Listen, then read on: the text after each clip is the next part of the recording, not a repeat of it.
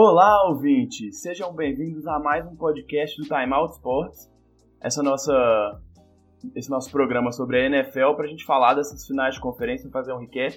Eu sou o Gabriel Morim e, como sempre, eu estou aqui com o Bernardo Schlack. Fala, Bernardo, beleza? Tá recuperado? Conseguiu já superar o trauma dessa derrota aí no domingo? Como é que tá? tô recuperado. A gente fica meio puto na hora, né? Ainda mais do jeito que foi. Mas tá certo. A gente tinha falado no último podcast que o Super Bowl 53 seria bom com qualquer combinação de times, né? Acabou saindo Patriots e Rams, que também é uma combinação bem interessante de times bem diferentes, né? Mas que tem tudo para ser um grande Super Bowl. Poderia a NFL, a partir desse ano, né? Aderir à regra clássica da FIFA e criar uma disputa de terceiro lugar em vez de pôr o Pro Bowl. Pois é, mas é, só lembrando que na semana passada, né, quando saiu o resultado, eu fiquei, eu fiquei lembrando que você comentou que os dois times que tinham o menor percentual de.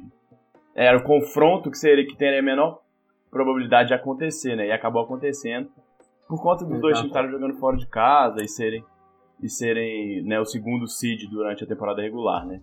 Mas como você falou, não, não tem nada pra gente reclamar, não. Vai ser um confronto espetacular de qualquer jeito. Bom, pra gente começar, vamos começar com o primeiro jogo do domingo, o jogo do final de tarde aqui no horário de Brasília. Jogo que foi lá, lá em Nova Orleans, New Orleans Saints e Los Angeles Rams. Um jogo, né, como a gente, como eu falei, um pouquinho traumático pro Bernardo, mas que Bom, eu vi muita gente falando que gostou muito mais do segundo jogo que do primeiro, mas assim, pessoalmente, de, de, ver e apreciar o jogo, eu gostei muito desse jogo, apesar de não ter sido aquela explosão ofensiva que foi o jogo da temporada regular, foi um bom jogo, né, Bernardo? O que, você achou? É, foi um jogo é, bem disputado e as duas equipes ficaram muito próximas do placar, mesmo com momentos muito distintos no jogo, durante o jogo, né? É, nenhum dos dois times soube aproveitar muito bem a, o bom momento dos seus ataques.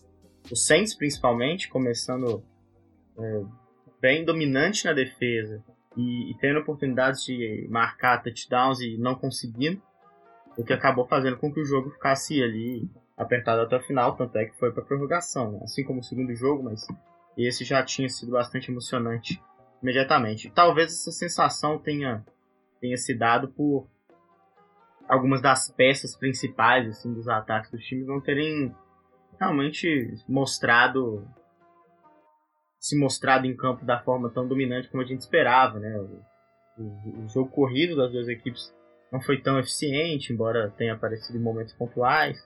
Algumas outras peças, como Michael Thomas, não foram tão acionadas, né? Então pode ter dado essa impressão de, de poderia ter sido mais.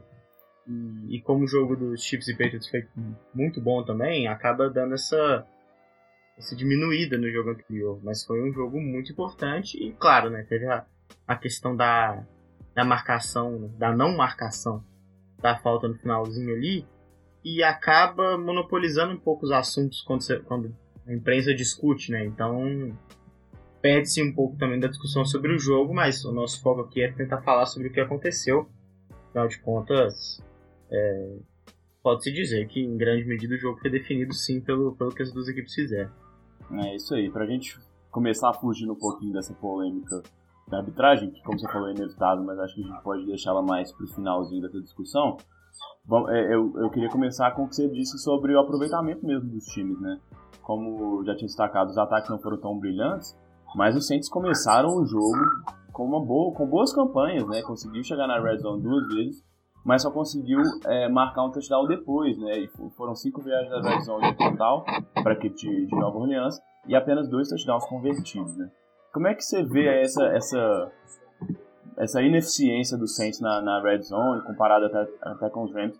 Tiveram um controle de jogo menor, principalmente na primeira metade da partida, mas que conseguiram né, igualar na pontuação. Como é que você viu esse desempenho aí do, do New Orleans Saints como um todo, né, nas últimas 20 jardas do campo? É, foi, foi um ponto crucial para não, né, para o resultado final do jogo, claro, mas crucial para que o jogo pudesse ter tomado a dimensão que tomou. Embora com poucas poucas menos jardas terrestres que se imaginava que os Rams pudessem ter, é, com o Saints saindo na frente, esse jogo teria sido praticamente abandonado e a gente vê a dificuldade que esse time tem de depender só do Jared Goff. É, é um tema para ser falado no próximo programa, né, quando a gente for avaliar a prévia para o Super Bowl. E, e principalmente depois da interceptação do Goff, foi uma jogada que muitos falou ali do, do, do drop do Todd Gurley, mas a bola foi muito na fogueira para ele. Eu não sei nem se ele estava esperando o passe naquela situação. Se assustou ali. É, mostra como a defesa do Saints começou muito bem o jogo. É, e aliás, o jogo inteiro, né? Apesar da ausência do Sheldon Rankins, mostrando que, de fato, né, os números estavam inflacionados na, na temporada regular em relação à corrida, mas, mas a defesa é muito boa mesmo quando o jogo terrestre, independente da situação. É, e, e, não transformar aquela interceptação né, levada ali até a red zone em touchdown foi muito grave porque de, poderia ter deixado o Saints numa posição muito tranquila no final do primeiro quarto ali. O que me dá um pouco a impressão de que talvez o time tivesse muito confiante, uma confiança meio tóxica assim, é, de estar jogando dentro de casa, de estar conseguindo controlar as ações do jogo, se mantendo no ataque campanha após após campanha com fazendo fear out na, na, no ataque dos Rams. Então isso me chamou um pouco a atenção nesse momento e voltou a me chamar a atenção em outros momentos do jogo. Assim. Eu acho que algumas jogadas foram ousadas demais e o Saints poderia ter sido um pouco mais cauteloso, um pouco mais seguro para poder ter levado o jogo um pouco mais a sério e vencido quando dá para vencer. E contra um time como o Rams não dá para brincar, né? Então é, a gente pode dizer que o desenho do jogo se deve muito a essa ausência de, de, de ter matado o jogo do Saints nesses primeiros momentos do jogo. É, e claro, tem que ser dado um, um, grande crédito também à defesa dos Rams, que vira outra coisa quando o Akip ali está em campo. Acho que até em relação à liderança, em, em conseguir chamar a atenção dos jogadores do, do time, né? Porque o Marcos Pires foi queimado em algumas situações. E o Akib Talib estava ali esperto. O Littleton sofreu muito tentando marcar as jogadas que o Alvin Camara alinhou como wide receiver. Uhum. E o Camara perdeu todas elas. Então, é, tem que ser destacado também, né, a melhora do desempenho defensivo dos Rams, principalmente na red zone, mas o Saints bobeou bastante nessas primeiras campanhas, o que faz jus a você ter separado realmente essa, essa primeira parte do jogo como algo extremamente relevante. É, chama atenção mesmo, assim, eu tava revendo o jogo e, e, assim, né, no calor do momento, quando a gente vê ao vivo, a gente acaba deixando algumas coisas passarem e tal, assim, mas realmente a, a, o quão é, mal o Santos conseguiu aproveitar essas oportunidades influenciou muito no, no, decorrer mesmo do jogo, assim. A gente viu, por exemplo, na semana anterior, é, para tomar um exemplo só, o jogo dos Patriots contra os Chargers. Os Patriots chegaram e converteram as primeiras quatro campanhas com viagens da Red Zone em touchdown. Isso, isso fez com que o time dos Chargers ficasse longe demais do, placar, do placar para conseguir qualquer tipo de virada, né? Se o Saints consegue converter né, essas oportunidades que ele teve em dois touchdowns, por exemplo, isso já colocaria outro tipo de pressão para cima da, do time dos Los Angeles Rams e mudaria, acredito, completamente o, o decorrer ali do, do, da partida, né? Os próximos momentos, assim. Então, é, acho que isso foi fundamental mesmo. E, e, a gente vê um momento de virada muito importante nesse jogo, que foi depois de ter duas campanhas em que né, não conseguiu fazer nada, inclusive foi interceptado na primeira delas. É, Los Angeles Rams parecia que ia sair de campo de novo, apenas com três jogadas, e aí arriscou uma quarta descida com um fake punch, né, que foi muito bem desenhado ali. O hacker passando a bola pro Sam Shields, que deu para sentir até no clima da torcida, que fez barulho demais, e é uma coisa que é para destacar mesmo. Como essa torcida atrapalhou o Jared Goff, que estava visivelmente nervoso, principalmente no começo do jogo, mas como que a torcida deu uma murchada e como que a defesa do Saints também sentiu esse momento, né? Porque é, essa coisa do ânimo, né, e do, do, da moral é muito importante nesses momentos, principalmente em jogos tão decisivos, assim, jogos com equipes que tecnicamente são tão parelhos, né?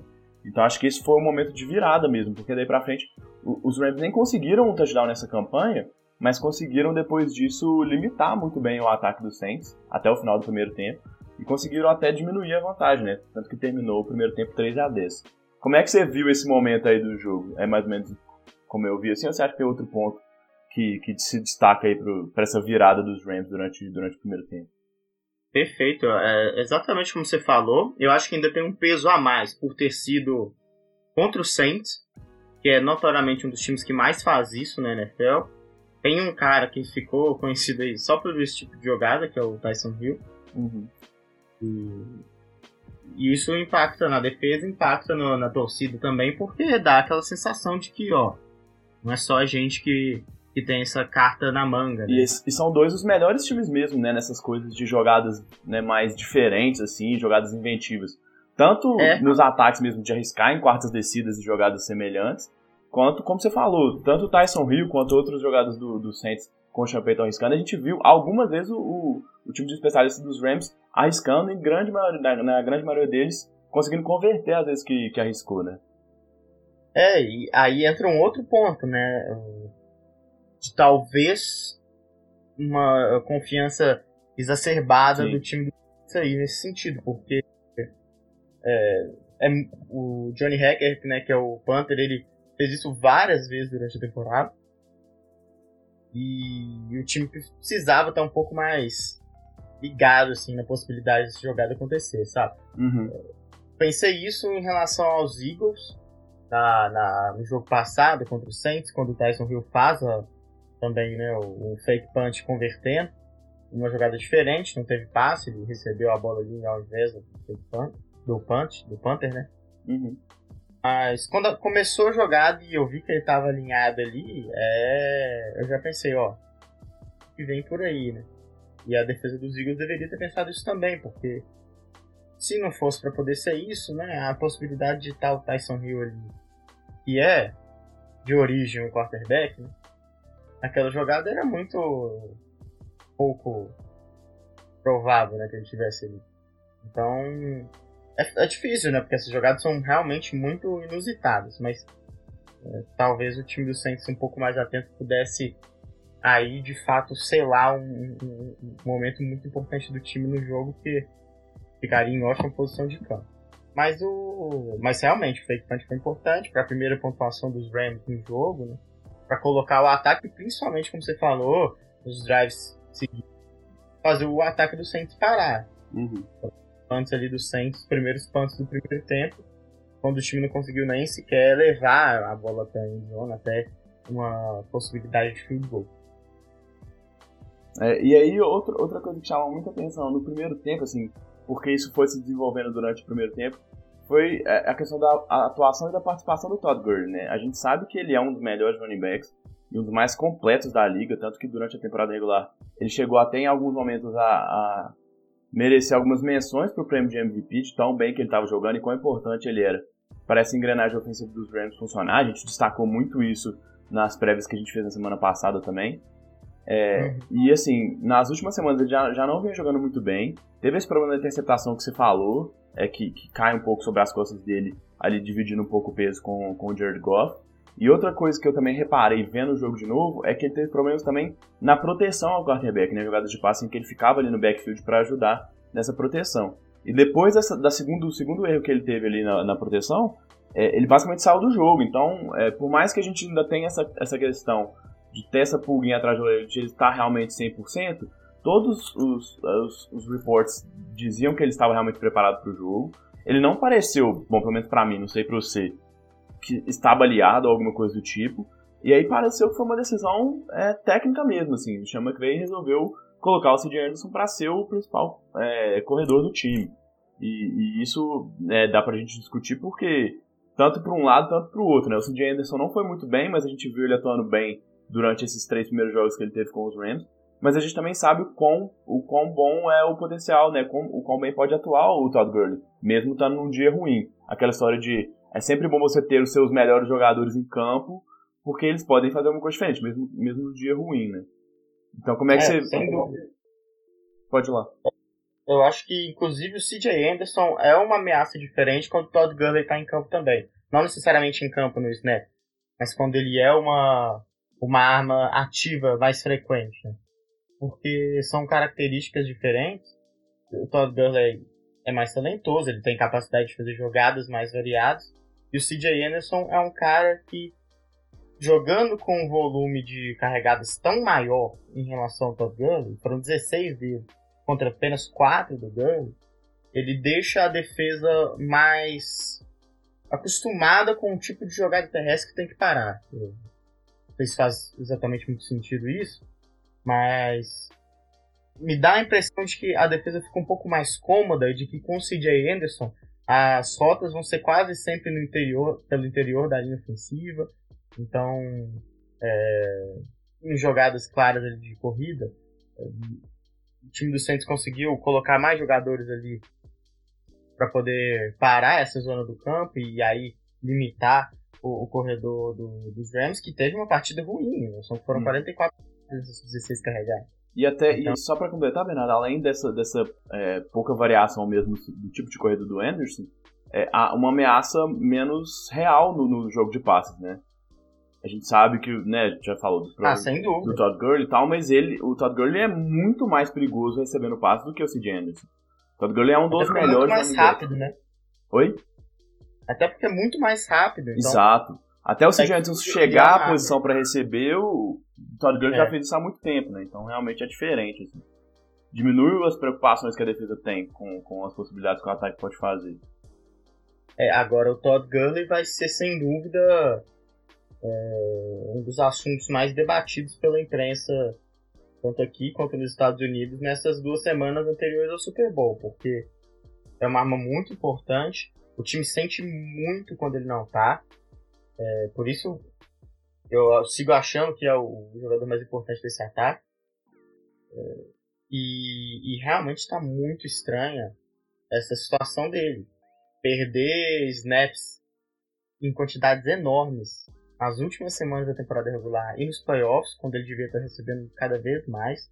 É, alguns é, reports de dentro do campo mesmo nas partidas falando da, da situação do Todd Gurley, de, de poder estar tá ligado a uma certa exaustão, uhum. porque ele é muito utilizado no, nos, nas primeiras 10, 12 semanas da temporada regular, e realmente era, porque era a única opção de backfield do ataque do, dos Rams, que estava trabalhando com frequência, né, e, e, trabalhando muito, mesmo quando ele não recebia a bola, ele tinha que ser eficiente ali no, no play action, que é a principal jogada aérea do, do time dos Rams. E até nos então, jogos que, que o Goff foi mal, muitas vezes, não tanto no final da temporada, mas no meio da temporada de jogos que o Goff já não foi tão bem, ele era a válvula de escape muitas vezes, né?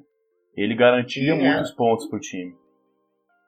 É, ele conseguiu um touchdown né, nesse jogo. Uhum. Uma marca muito ruim para ele, de 4 carregados para 10 jardas. Ele conseguiu ser importante na, na, na red zone. Só que é isso, assim é, não, não, não tá muito claro para ninguém, porque não tem lesão, né? Não tem nenhum, nenhuma posição oficial dos Rams em relação à lesão, uhum. se é, onde é que é a lesão, né? Mas ao mesmo tempo, quando a gente, a gente viu ele na bicicletinha ali na sideline nesse jogo, o que é, que é sempre um indicativo de, de, de alguma condição física mais avaliada, né? uhum. Então, isso aí, é, nesses casos, é, é, complicado, né? Porque a gente não sabe o que, que é, de fato, a situação, se, se é uma questão psicológica ou pessoal do atleta que ele pediu para que não fosse revelado. Mas não, não sendo uma situação desse tipo, eu sempre tenho a sensação de que é melhor para o time e para o jogador falar logo o que aconteceu, porque é um saco ver esse tipo de especulação pela imprensa. Eu acho que eh, prestam de serviço a função jornalística, né? Porque aí perde toda a, a, a base que a profissão tem que ter na informação e vira realmente um, um jogo de rumores. Mas é tudo que dá para se fazer quando você não tem informação nenhuma, né? Exato. Lembra a situação do Kawhi Leonard pelos Spurs na temporada passada, que ninguém nunca sabia quando ele ia voltar, que lesão ele de fato teve. Aí, de repente, vinha uma informação de que dos Spurs que ele estava saudável e ele consultava um médico particular falava que não estava. Então, tudo que dava para se falar era baseado em, em fofoca, vamos dizer. E não assim. tem como não falar, né? O que você falou, assim. E não tem como não falar, porque é muito importante, assim. Não é um, um jogador secundário que a, a mídia tá focando nele de forma maldosa. É, para mim, de novo, o principal jogador desse ataque e tá numa situação muito complicada e, e que essa situação pode ser o divisor de águas de conseguir um Super Bowl ou não. Então, é muito esquisita mesmo a situação do Todd é, e, e, assim, a, a, vitória, né, a classificação acaba limpando um pouquinho a barra, mas não tem a menor dúvida de que se os Rams tivessem sido eliminados, que esse seria um dos principais pontos de questionamento para cima do Sean McVay e toda a comissão técnica, né? O porquê do, do, do Todd Gurley ter ficado tão, tão tempo, tanto tempo de fora, assim. Como eu falei, eu, eh, dá para ver algumas falhas no jogo dele, a gente é, identifica, por exemplo, na recepção de passe, que além da interceptação ele dropou uma bola que seria uma conversão de terceira descida ainda no primeiro tempo. Uhum. É, mas é, ele é um cara tão talentoso que nunca se pode deixar de lado a opção de que ele esteja em campo, né? Então talvez isso, essa, essa quase não utilização dele depois desses primeiros lances aí do, do, do jogo, que deixa um pouco em dúvida mesmo, né? Em xeque essa questão caso o time tivesse perdido. Como eu falei, a vitória acaba pagando um pouco isso, vai se pensar para semana que para daqui duas semanas, tem tempo para se trabalhar, caso exista uma lesão. Esse vai ser o tempo mais longo que ele teve também desde, desde o final da temporada regular. Vai ter duas semanas para poder para poder se preparar para esse jogo, então é possível melhorar muito o condicionamento físico.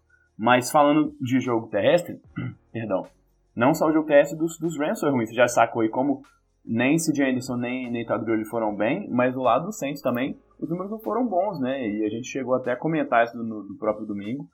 É, o, a, a, uma pouca utilização, principalmente no primeiro tempo, do Saints do jogo corrido, e principalmente Marquinhos, e, e, uma pouca eficiência também nessas corridas, né? A, a média de jardas por carregado foi até menor do que a daqui dos Rams, né? O Saints teve 2.3 jardas por carregado em tentativa terrestre contra 3, né? Somando todos os corredores dos dois times, né? Do Los Angeles Rams aí que teve três por carregada.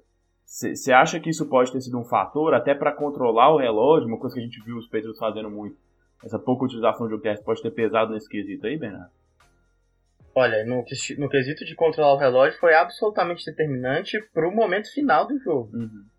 E a gente vai falar muito da questão da falta e tal, mas o, o plano de jogo foi um pouco equivocado, na minha opinião, de, e aí eu acho que foi por conta de uma certa, vou dizer soberba, assim, mas segurança de que o Drew Brees conseguiria acertar os alvos independente da situação. É, naquele último drive ali, antes da, da, da, falta não ser marcada e tal, o, o, se o, se o Sean Payton tivesse chamado três jogadas de corrida, praticamente o jogo teria terminado ali também. Uhum. E, só tinham dois tempos remanescentes, o Rams, teria que queimar dois, e até chutar o field goal poderia queimar mais 40 segundos ali, deixaria o time dos Rams com, uma, um tempo muito curto para poder levar a bola até a, a, a, goal line ali, até a, uma área de field goal, né? Quase não deu certo, mesmo com o tempo tendo sobrado bastante, né? Bastante tempo no time dos Rams, porque o chute foi bem longo do Zerline e ele conseguiu acertar. É, não, não, perdão. O do empate não foi tão longo assim. Mas mesmo assim. É, é... 48 jardas é um chute. Não é. Né, é. A, a, marca que a gente normalmente de chute muito longo a partir de 50 jardas. Mas 48 não é um chute, não é um chute fácil, principalmente com o É, não, com certeza. Mas assim, considerando que eles tivessem menos tempo, né, e mais pressão, enfim. Claro. Então, aí foi um problema, mas de fato foi um problema o jogo todo. Como você destacou no primeiro tempo, foi o mais perceptível. Eu acho que o a ideia inicial era usar mais o Camaro nesse tipo de situação, porque além de poder receber passes melhor que o Ingram, o Camara ele consegue correr rotas laterais assim de mais eficiente. Uhum. E aí era fugir do, do Sul e do Donald, né? Porque jogaram muito bem no jogo anterior de playoff, voltaram a se apresentar bem nesse jogo, é, não só contra o jogo terrestre, mas também pressionando o quarterback. Em algumas situações o Drew Brees se viu justamente contra os dois juntos. Então é é uma situação sempre desagradável para o quarterback, né? qualquer um dos dois, né? Os dois, então. E o, Aaron Donald conseguindo queimar a defesa em vários momentos, a, a linha ofensiva em vários momentos, conseguindo ser mais rápido o ataque terrestre. É, e aí o Saints desistiu um pouco de jogar com, com o jogo terrestre no primeiro tempo. Voltou para o segundo tempo né, com o Payton falando que precisa de reativar esse jogo. É, mas é engraçado, uma autocrítica que ele deveria ter feito no primeiro tempo já. E principalmente de usar mais Marquinga. Foi uma coisa que a gente conversou né, no, no jogo, durante o jogo. É... Eu tenho a sensação de que o Marquinhos corre mais nesse tipo de situação quando a linha defensiva está muito física.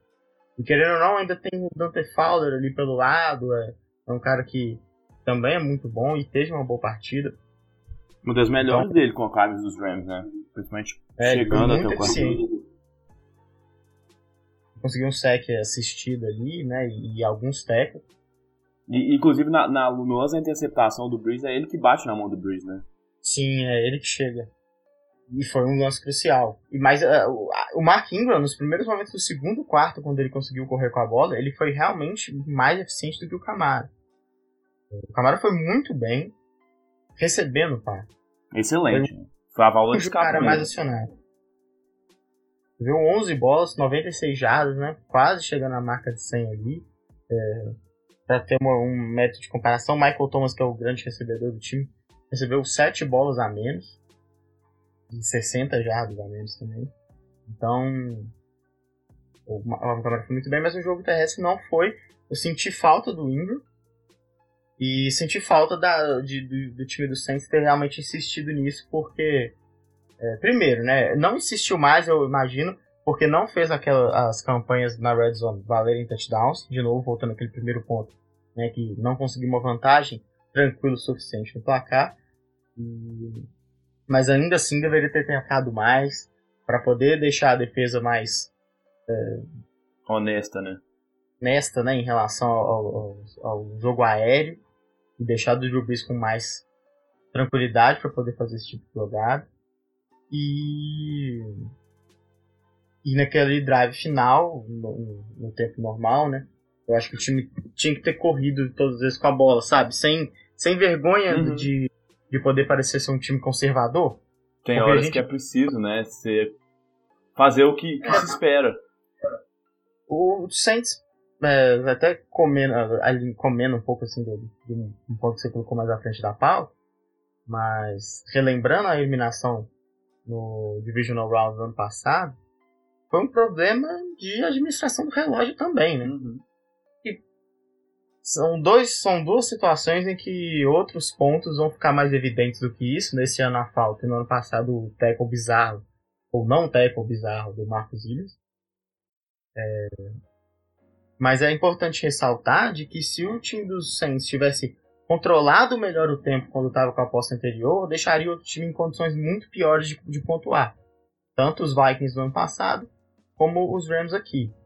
E eu acho que é um, uma questão de, que o Champeton tem dificuldade de, de, de, manter. Não sei se por é, tradição, né, realmente costume dele ter um ataque sempre tão dinâmico e ousado, mas às vezes ele precisava ser um pouco mais conservador nesse sentido. Uhum. O time teve números muito ruins na, no jogo terrestre. E, e é um fator que, que, que, principalmente nesse ponto específico ali da última campanha, ele ajuda a explicar um pouco porque o, o time dos Rams conseguiu essa virada aí espetacular. É, nessa, nessa campanha, né, nessa última campanha do Santos no tempo regulamentar, ficou evidente o quanto que o plano de jogo não era queimar o relógio, assim, porque às vezes você até tenta alguma coisa, mas com a intenção de, sei lá, um passe mais para dentro do campo, para continuar correndo assim, ele tava arriscando mesmo, assim, né? Tava, tava evidente que ele queria chegar até a endzone, ele não tava satisfeito com o field goal, né? É, o próprio passe da falta, se não tivesse a falta, uh, eu não lembro quem nem que tava ali na, quem tava na jogada. Foi o... Eu acho que era o Tom Lee Lewis com, com, com o Robbie Coleman. Tom Lee Lewis, é, verdade. Ele receberia aquela bola e sairia para fora do campo. Uhum. E não era o suficiente para poder avançar, né? Então, é difícil de entender mesmo essa, essa ideia. Era, ah, quer dizer, não é difícil, de, é difícil de entender por que foi chamado, né? É fácil de entender qual era o objetivo. Exato. Como se era, vamos fazer mais um touchdown aqui e, e garantir pela pontuação do placar e não pelo, pelo tempo no relógio. E aí, isso pune, né, às vezes. Às vezes é bom ganhar também, né? É, Chutando, né, quando tudo sua defesa é, exatamente, a moda antiga, né? Vale, é. vale o mesmo tanto. Isso né? é um espetáculo o tempo inteiro. É, mas assim, a, além dessa, desse ponto, uma outra coisa que me chamou a atenção, assim, desse ponto do, do jogo terrestre não, não muito eficiente, uma coisa, e são coisas que estão sempre muito ligadas no jogo de futebol americano, é que o time não conseguiu correr, até por falta de tentativa mesmo, como você falou, e, e por muitas vezes negligenciar essa parte do jogo. Agora, a gente viu que durante todo o final da temporada regular, e principalmente nos playoffs, é, a linha ofensiva do Saints não foi a mesma. Muito se diz por conta de lesões, né? É, vários chegaram a ter quatro de cinco jogadores da, da linha ofensiva com, jogando com lesões, mesmo, é, mesmo baleados indo para campo, mas não em 100%. É, e nesse jogo, e, e também no, no, jogo da semana passada, a, a, linha ofensiva do Ciência foi uma das melhores no, durante a temporada regular, principalmente na proteção, né, abertura de espaço para o TS e também na proteção ao seu quarterback, foi, não foi bem. De novo, não foi bem, né? Enquanto sofreu apenas 20 sacks durante toda a temporada regular em 16 jogos, é, nesses, nesses dois jogos de, de pós-temporada sofreu 4 sacks. Né? E, e, e, não só a quantidade, mas né, isso e colocou esse time, o time do Saints como o segundo time que menos sofreu sacks durante a temporada regular. E não só a quantidade, mas assim, é, a importância dessas jogadas, né? A gente viu o quanto que Principalmente o, isso. O quanto o Drew Brees foi pressionado o jogo inteiro, o quanto ele não teve tempo, assim, a gente viu ele até segurando um pouco mais a bola, porque a secundária, que é um assunto que a gente vai até abordar mais pra frente, dos, dos Giants foi muito bem, principalmente pela presença que uma, o, o Bernardo destacou do, do Akib Talib, que é um excelente cornerback, mas é, essa linha não conseguiu segurar, a gente sabe que o Aaron Donald é, é excelente, a gente viu o Damo Consul crescendo muito de, de, produção nas últimas duas semanas nessa, nessa pós-temporada, e como a gente falou, o Dante Fowler foi muito bem também. Mas isso não é nada novo, né? A gente, todo mundo que não precisa nem ser nenhum especialista, né? A gente mesmo já tinha destacado que essa, essa linha defensiva dos, dos Rams tinha potencial para atrapalhar né, a vida do Drew Brees. Então acho que isso é isso foi um fator muito, muito importante mesmo. Foi fundamental para que esse jogo não funcionasse. E como eu falei, uma coisa leva a outra, né? Quanto menos você corre com a bola, menos você cria essa dúvida na defesa, que é uma coisa que os Rams fazem talvez como ninguém na liga fizeram como ninguém na liga durante toda essa última temporada, toda essa temporada, melhor dizendo.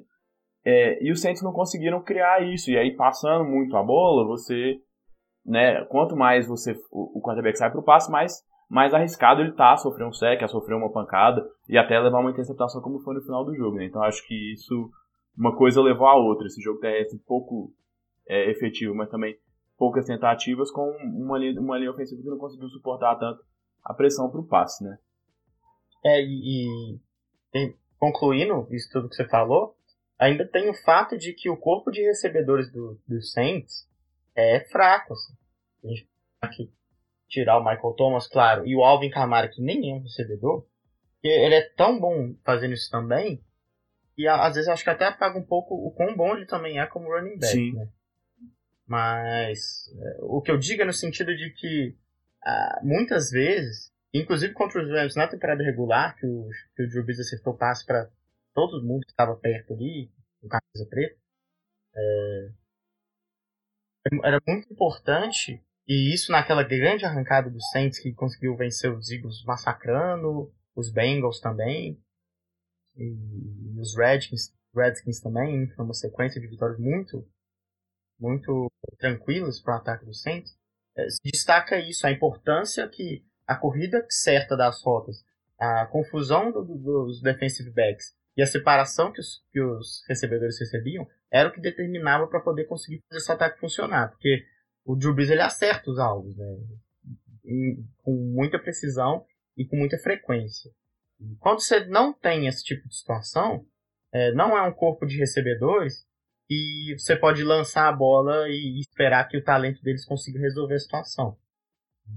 E a isso soma-se o fato de que o time não teve o Benjamin Watson, porque ele tava, teve uma apendicite durante a semana. E também o fato do Josh Hill ter se machucado né, durante a partida. Né? Então. É, ainda, ainda diminuiu o, o, a o, o talento dos recebedores, o, humano, né? o número de nomes. Talento, né? É. Então, tanto que o touchdown feito pelo Saints foi um dos primeiros passes recebidos é, pelo Garrett Griffin na temporada. Foi o primeiro, se não me engano, né? Foi o primeiro? É. Se não for o primeiro, foi o duas, mas assim, realmente ele, ele não era um fator nesse ataque. Né? É, então, é, somado a tudo isso que você falou, ainda tem essa questão, né? Porque tivesse um outro recebedor ali, né, em que pô, o Michael Thomas está muito bem marcado, mas o, o outro ali tá no mano a mano, dá para confiar. Não é, não é esse tipo de situação. Por mais que o Ted Jr. seja um bom jogador também, mas ele também depende um pouco dessa. Ele não é um cara que sozinho vai conseguir grandes rotas e tal, ele precisa ter um outro cara para chamar a atenção, né? Ou outros Exato. caras para fazer isso. Pois é, e aí, aproveitando esse gancho, acho que talvez pra gente fechar essa questão de, de mais, né, de como foi a organização dos times, é, a gente já falou algumas vezes aqui, mas sem, sem aprofundar muito, como a volta do Akita ali faz diferença, e assim, na minha opinião, pelo menos, tirando aquele lance da falta, é, na verdade são dois lances, né, que envolveram o Robbie Coleman, da falta não marcada no finalzinho do jogo, e uma, e uma possível interferência de passe numa terceira descida no meio do campo, acho que já no quarto quarto, para cima do Ted Ginn Jr., é, tirando essas, essas questões aí duvidosas que envolvem penalidades e tal, é, o Robbie Coleman foi um dos melhores slot corners da, da temporada inteira, né, jogando né, mais por dentro do campo né, na defesa dos Rams. E ele foi muito bem. Como o Michael Thomas, a gente sabe que é um cara que alinha muito, não só né, aberto, mas também ele alinha muito, muitas vezes mais por dentro ali, na posição de slot. É, eles se trombaram muitas vezes e ele se saiu muito melhor, ele e o Robbie Coleman, marcando o Michael Thomas, do que, por exemplo, o Marcus Peters, né? Que a gente já disse que seria uma questão, porque na, na temporada regular ele já sofreu bastante e, e, ele vem sofrendo durante toda a temporada com os recebedores mais, mais eficientes sendo queimado muitas vezes, né? E a gente viu ele sendo queimado, por exemplo, você falou no, no, no touchdown do, do Griffin, ele que trombou ali, se não me engano, com, com o Mark Barron. Os dois trombaram e aí o Griffin ficou livre. Então. É, uma coisa bem de sorte mesmo, né? Porque ele tava na cobertura. Pois é, mas assim, é, é, pelo menos, né, visualmente, assim, e analisando. Acho do Saints, cara. Isso, isso, exatamente. Mas assim, do lado do, da, da, defesa, analisando assim, a atuação dos dois, é, tanto o Talib, que acabou nem aparecendo muito porque o Drew Brees evi pareceu evitar mesmo lançar a bola para ele, são as situações uhum. de, de extrema necessidade, mas o Robbie Coleman foi mais explorado e ele teve uma atuação muito boa, foram sete bolas lançadas na direção dele, apenas uma recepção completa para 9 jardas, né? Com, com um percentual de, de, de passe muito baixo e, e um, um passing rating de 39, né, mais ou menos, que é um, é um passing rating muito baixo. Então acho que essa secundária dos Rams, que foi um problema durante boa parte da temporada, quando não teve aí o, o Tully é, e também o Marcos Pires por causa de lesão, é, nesse jogo acho que essa secundária foi muito bem e isso ajuda, ajuda por consequência o pass rush do time, né? Ah, sem dúvida. Dificulta, né? aumenta o tempo que o quarterback tem que ficar com a bola no, no pocket. E você, é, destacou muito bem o jogo do Rob Coleman. E acho que até na falta que ele fez no, no momento final ali, né? final foi marcado, ela é muito assintosa e eu acho que ela é até proposital, porque ele foi queimado ali no primeiro momento e ele pensou que valia mais a falta ali do que deixar que a recepção fosse feita. Não necessariamente ele conseguiria o touchdown, mas poderia parar dentro do campo e queimar tempo no relógio. Considerando todos os, os as situações em que a falta fosse marcada, talvez fosse melhor mesmo fazer a falta e mesmo que depois resultasse em touchdown nas outras jogadas, do que não fazer e deixar o tempo correr ali e um field goal mesmo conseguindo né, determinar os rumos da partida.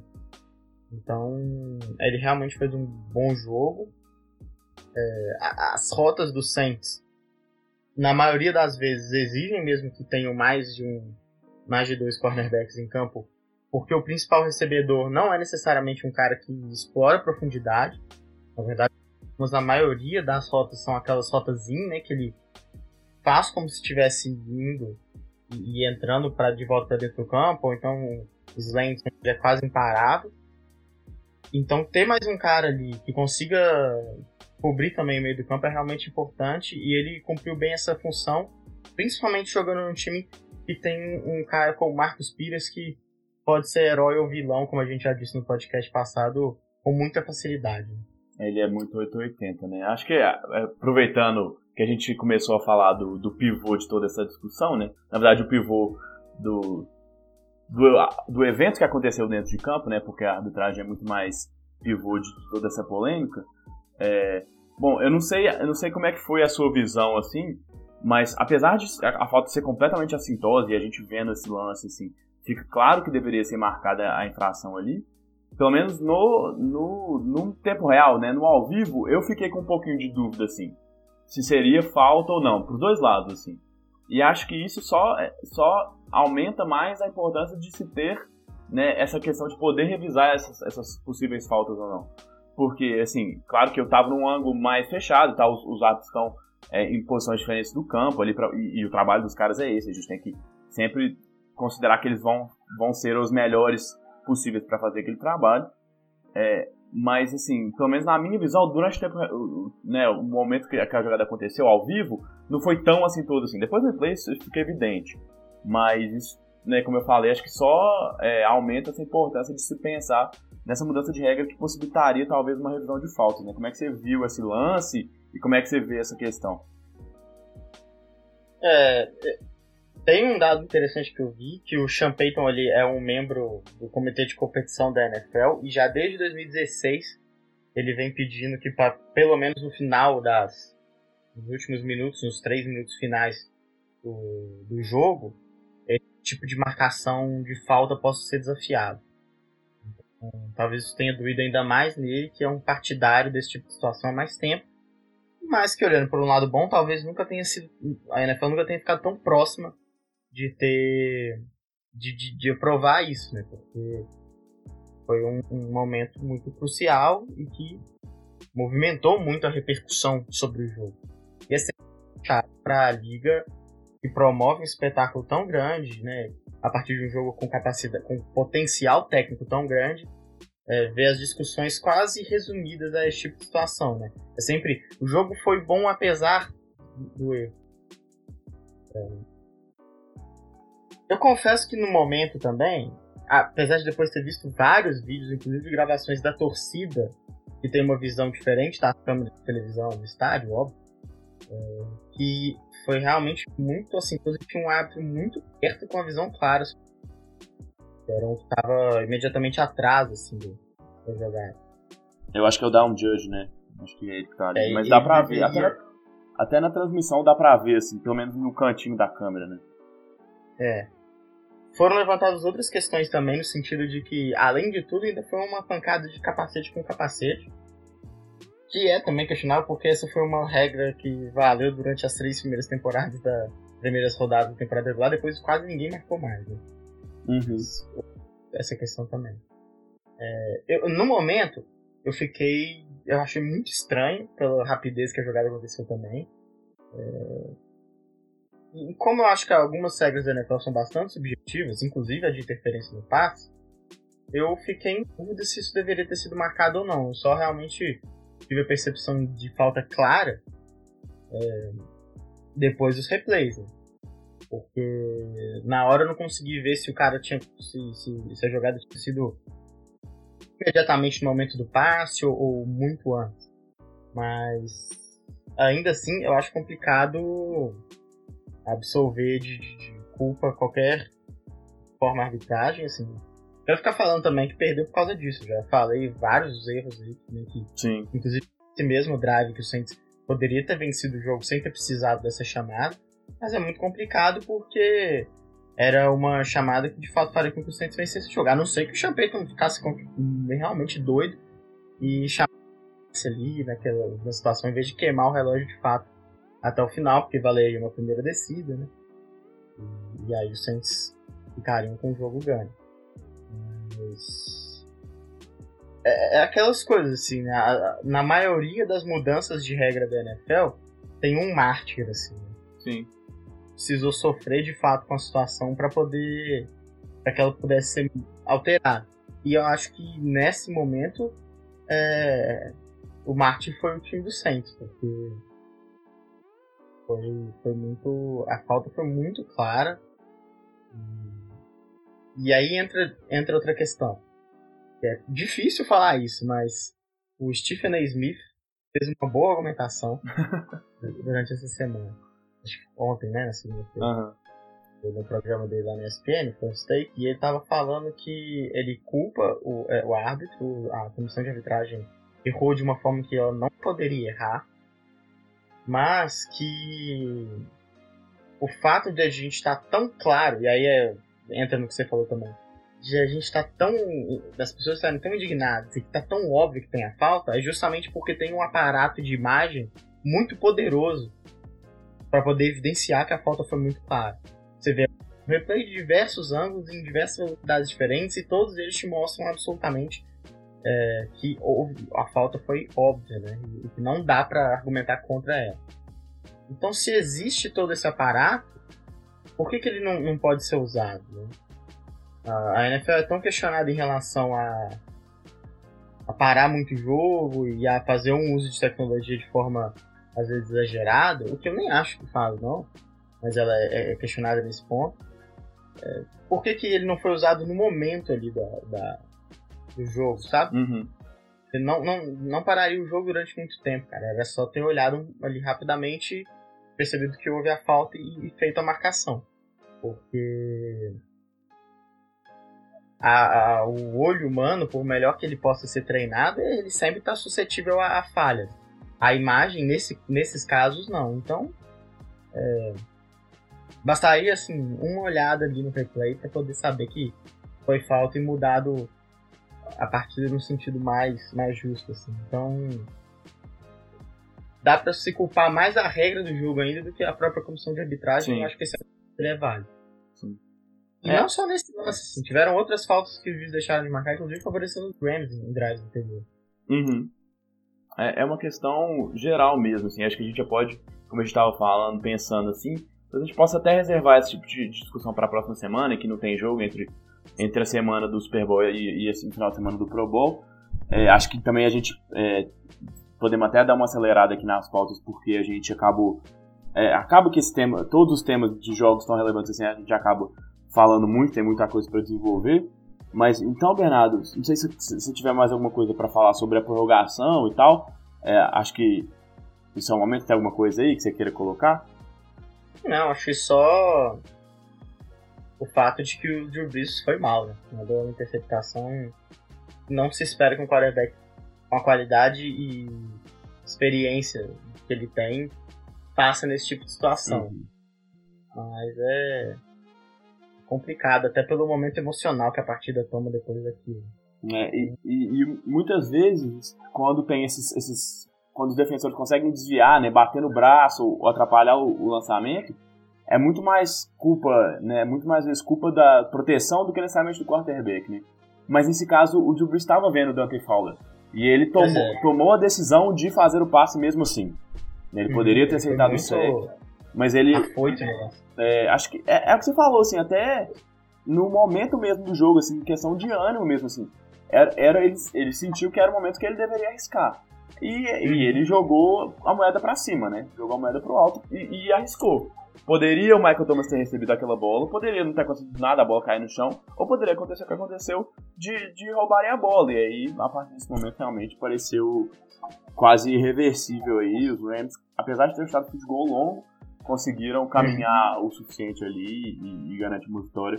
Que, a parte de todas as questões que a gente falou e tal, é, é, é um time que fez por onde, assim, né?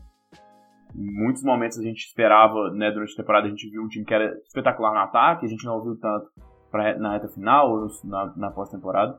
Mas é um grande time, é um dos melhores elencos, se não for o elenco mais completo da NFL.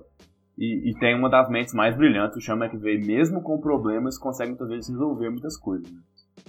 É, não, só queria falar que o, que o time conseguiu passar pelos percalços de forma muito louvável para quem tem um head coach tão jovem, que está na sua segunda temporada, mais novo do que os dois quarterbacks que ele vai ter que enfrentar na, nas rodadas finais de playoff, né, no, final de conferência e na final é, no Super Bowl.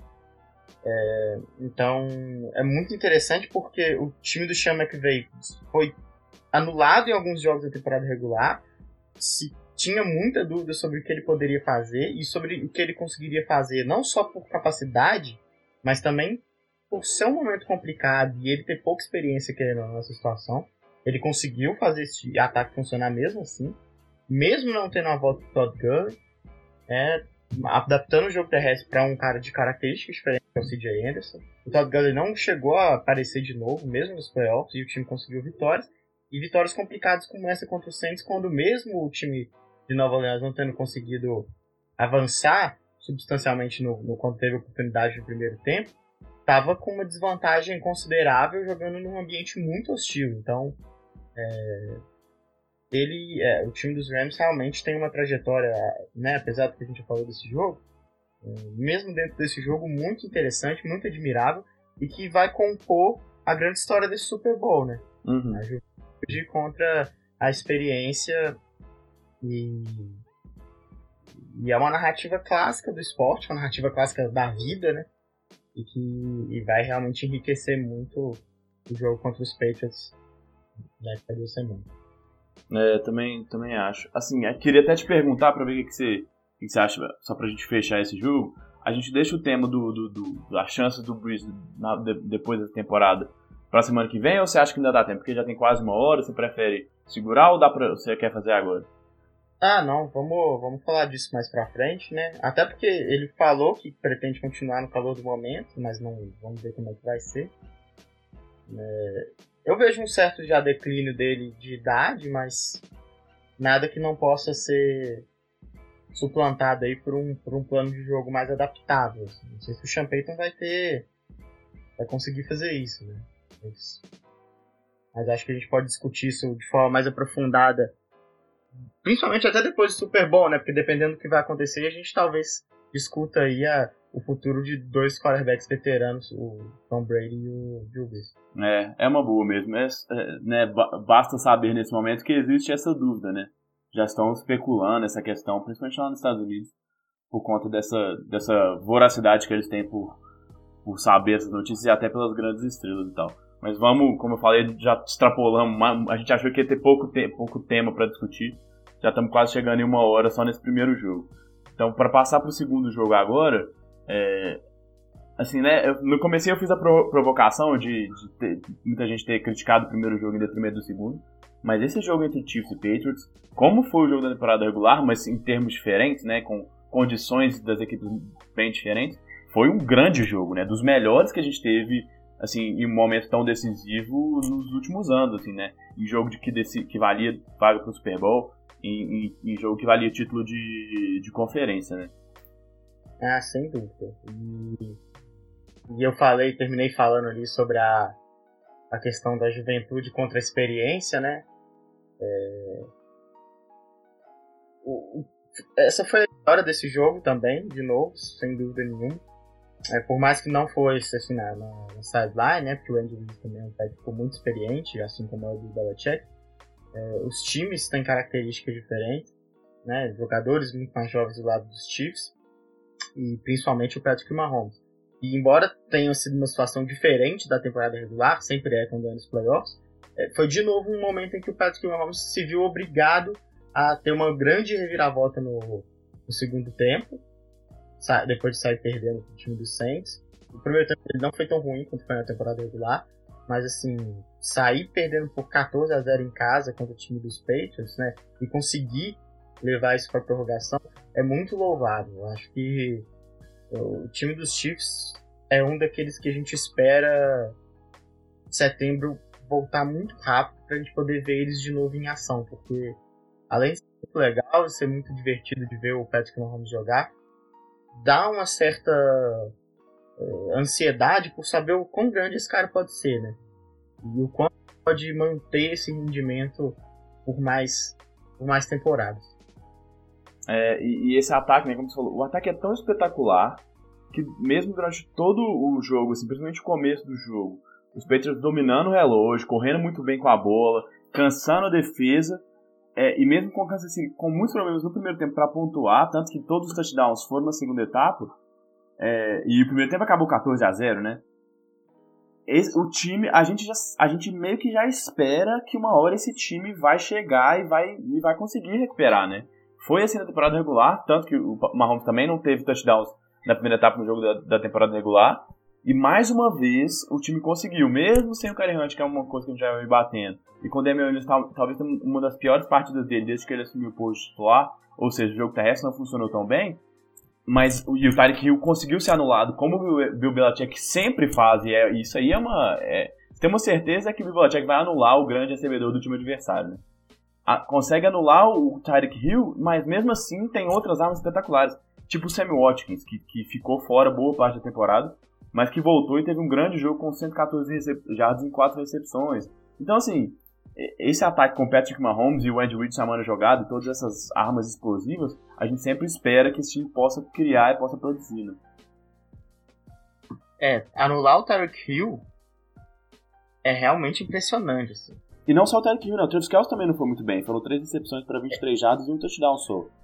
Exatamente. Eu ia falar do, do Travis Kelce em adição ao Tarek Hill, mas aí com a, a diferença de que pelo, pela, pela forma como o New England Patriots já tinha jogado e, e pelo elenco que tem, talvez anular o Travis por mais que seja muito difícil também, fosse uma missão menos árdua do que anular o Tarek Hill, que para mim entra ali no panteão das grandes, dos grandes planos de jogo feitos pelo Bill Belichick na carreira dele, e que não são poucos, porque era a grande discussão que a gente, que a gente tinha visto durante a semana, porque essa é claramente a tática do, do, do Bill Belichick, anular a principal arma ofensiva da, da, da equipe adversária.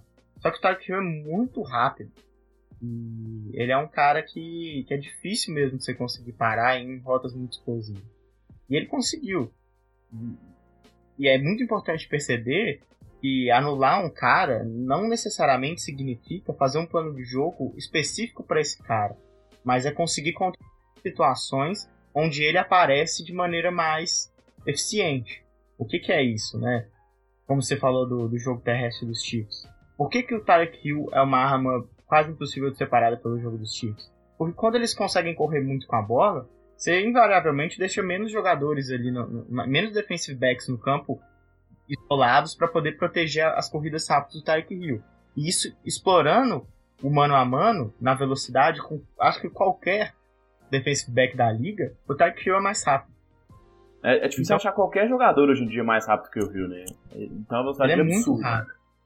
É, e, e assim, ele faz muito bem as, corre muito bem as rotas e o Patrick Mahomes tem um braço forte o suficiente para poder lançar para ele lá em Boston. É, acho que, só, só um detalhe, é, ele corre, né, destaque para essa qualidade aí de correndo, correndo as rotas, a recepção que ele teve foi uma rota espetacular, em que ele está em marcação, em, cobertura dupla, e mesmo assim ele consegue fazer o movimento para a lateral e, e, sair da marcação. Então, assim, mesmo marcado, mesmo coberto quase sempre com mais do que um jogador o jogo inteiro, ele conseguiu uma recepção para 40 jardas, que não é pouca coisa, é, e, foi, e, e, foi muito bem, e muito por culpa, por, por método dele, né?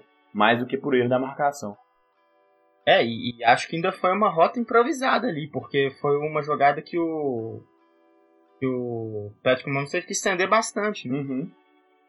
Então, é, voltando à ideia do, do, do Belichick, ele dificulta muito esse jogo terrestre, sai na frente no placar, faz com que os Chiefs percam mesmo a, a oportunidade de, de, correr com a bola. No segundo tempo não fazia nem sentido correr com a bola. Uhum partir desse momento fica mais fácil marcar o Tarek Hill, foi isso que o time conseguiu fazer. É, é espetacular o que o Belichick faz com o time do New Patriots. É, dá um, né, eu não sou desses que torce contra as grandes sensações, não. Ah, torcer contra os Warriors e, e só porque os times vencem sempre. Né? É melhor aproveitar, né? É, mas eu confesso que eu fico com um pouco de raiva, assim, vendo os Patriots jogando. É. Porque eles sempre conseguem. E foi assim no, no, jogo contra os Chargers e foi assim contra os Chiefs de novo, claro. Muito mais apertado contra os Chargers. Uhum. Mas, comparação. É, até quando a gente esperava que eles pudessem ter dificuldades, eles sabem que é onde eles teriam dificuldade e eles conseguem ir muito melhor nesse sentido. Eles deixam o, o outro time é, necessariamente precisando explorar opções em que eles se sentem menos à vontade para fazer. E, e, e, isso mostra assim como o jogo ele é ele a partir do ponto técnico você consegue trabalhar também com o psicológico, né? Eu imagino que para o Patrick Mahomes se ver obrigado a, a usar menos o Tyreek Hill e o Travis Kelce numa partida tão importante, ele que é um cara que está tendo a sua primeira temporada como titular agora, seja um baque emocional também hum, claro. bastante complicado. Apesar dele ter jogado muito bem, principalmente no segundo tempo, né? Mas é, é, é realmente conseguir fazer com que quase tudo no jogo seja de alguma forma favorável aos Patriots, sabe? Ele é um, um ele, o time tem as jogadas do jogo muito bem planejado. O nível de, de, de perfeição assim do, do, do, trabalho do Bill Belichick, principalmente do lado defensivo, que é onde ele cuida mesmo, é, chega a ser assim, a gente vê isso há mais de duas décadas, há quase duas décadas, e não deixa de ser surpreendente no sentido positivo, assim. Ele, a gente sempre né, pensa, ah, talvez contra esse cara, contra essa combinação de quarterback e recebedor, ele não conseguir tão bem, e ele sempre consegue levar melhor. É impressionante, no que ele se planeja fazer, acho que ele poucas consegue. vezes... É, acho que poucas vezes eu vejo, não, não consigo lembrar de cabeça uma vez que eu tenha falado assim, não, nesse, nesse jogo, o plano de jogo do adversário bateu o plano de jogo do Belichick, assim, no que ele gostaria de fazer. A gente viu contra o Julio Jones na final do Super Bowl. A gente vê quase toda semana das temporadas. E principalmente nos jogos decisivos, né? Como ele anula, se propõe a fazer uma coisa, anular um jogador e sempre consegue. Uhum. Eu tava fazendo uma intertextualidade aqui com o futebol, como a gente costuma fazer. É difícil não fazer aqui, né? Uhum. Mas eu tava lendo e ouvindo sobre o, o Marcelo Bielsa que é o técnico do Leeds United agora, se envolveu numa numa por vários elementos me lembra um pouco do Belichick, porque ele se envolveu numa polêmica lá na segunda divisão inglesa contra o time que está sendo treinado pelo Frank Lampard agora. O, o, é o Derby County. É, o Derby County eles foram se enfrentar, né? E o, e o no treino que era aberto para a imprensa, um dos caras que estavam lá, ele foi pago pelo Bielsa para poder ver o que, que o Lampard estava treinando. Olha só. E aí o Lampard ficou muito bravo quando ele descobriu, chamou a polícia, etc e tal. E aí o Bielsa é, marcou uma entrevista coletiva para explicar para a imprensa o que tinha acontecido, porque né, principalmente na Inglaterra, né, tem uma imprensa esportiva, uma imprensa de forma geral, mas imprensa esportiva também, muito é, sensacionalista. Sensacionalista. Né? Então fez um alarde sobre aquilo e tal, e o Bielsa começou falando, olha, eu fiz, é, nada me impedia de fazer, eu não fiz nada errado, o treino era aberto, eu botei um cara lá pra ver. E outra coisa também, ele tava lá, mas a função dele é muito pequena. Eu falei que lembro o Bill Belichick porque teve o caso do Spygate, né? Uhum. Mas nesse caso, assim, realmente não foi nada que ele não poderia fazer. E ele falou, olha, as informações que ele trouxe minhas do, do, do time do Lampa, ele, elas foram muito pouco importantes perto do que eu já sabia do time. É mais para confirmar do que necessariamente para descobrir qualquer coisa, né? É, a entrevista do time, a entrevista dele foi mais ou menos 50 minutos com ele explicando para todos os jornalistas todas as formas possíveis que o Derby County pode jogar. um PowerPoint e mostrou todas as variações de treinamento, que ele já tinha informação pelo que ele tinha assistido dos jogos antes do cara fazer as uhum. informações. E ele falou assim: Olha só tudo que eu sei. O que o cara viu no treino adicionou muito pouco aqui. Eu só mandei ele fazer isso lá porque, primeiro, eu posso, e porque depois eu quero ter certeza absoluta de que em todas as alternativas que eu posso usar para poder vencer o jogo, eu vou, vou poder. Eu posso garantir, até per perder o jogo. É, mas eu quero ter todas as variáveis sobre o meu possível controle. E a discussão era, pô, o Bielsa é muito. Por isso que o apelo dele é, é louco, Bielsa. Ele é realmente surtado com esse tipo de situação. E ele é um cara que quase não tem títulos na carreira como treinador. Ele, e aí a discussão era, pô, será que esse tipo de, de mania, de loucura pela perfeição, por tentar controlar as variáveis num jogo que é tão marcado pelo imponderável, não atrapalha ele, né? Não faz com que ele perca mais jogos do que vence. E aí eu lembrei do Bill Belichick, que parece que é a mesma situação, só que ele vence. Né? Então, acho que o estilo dos dois é bem parecido mesmo, assim. Dá pra, é, o Belichick dá aquelas entrevistas citando todo o roster do time que ele vai enfrentar na semana no posterior. Ele tem essa, essa essa figura do maníaco mesmo. De ser perfeccionista ao extremo, né? De, de parecer querer controlar tudo é. que ele puder mesmo, né? É, aí eu trouxe esse exemplo do Bielsa para ilustrar que isso não significa necessariamente uma possibilidade maior de vitória. É, na, dependendo da forma como você usa, ele pode inclusive significar uma autossabotagem assim, para o jogo. Porque que você tá ali sujeito a uma série de variáveis que são imponderáveis, né? Vai saber o que, que o Patrick Mahomes consegue fazer numa jogada e o Tyreek Hill consegue improvisar, como você falou, e aí faz um touchdown que vence o jogo. Ou, ou acontece um drop de um cara tão importante como aconteceu do Edelman e isso transforma a partida. Exato. É, exatamente. Então, assim, é, é muito interessante como, mesmo tendo essa, essa loucura, assim, ele consegue traduzir isso em vitórias. Porque o trabalho nesse tipo de, de, de esse grau de, de, profundidade, ele não garante nada. Claro, ele pode aumentar a sua possibilidade, como é o que faz com os peitos.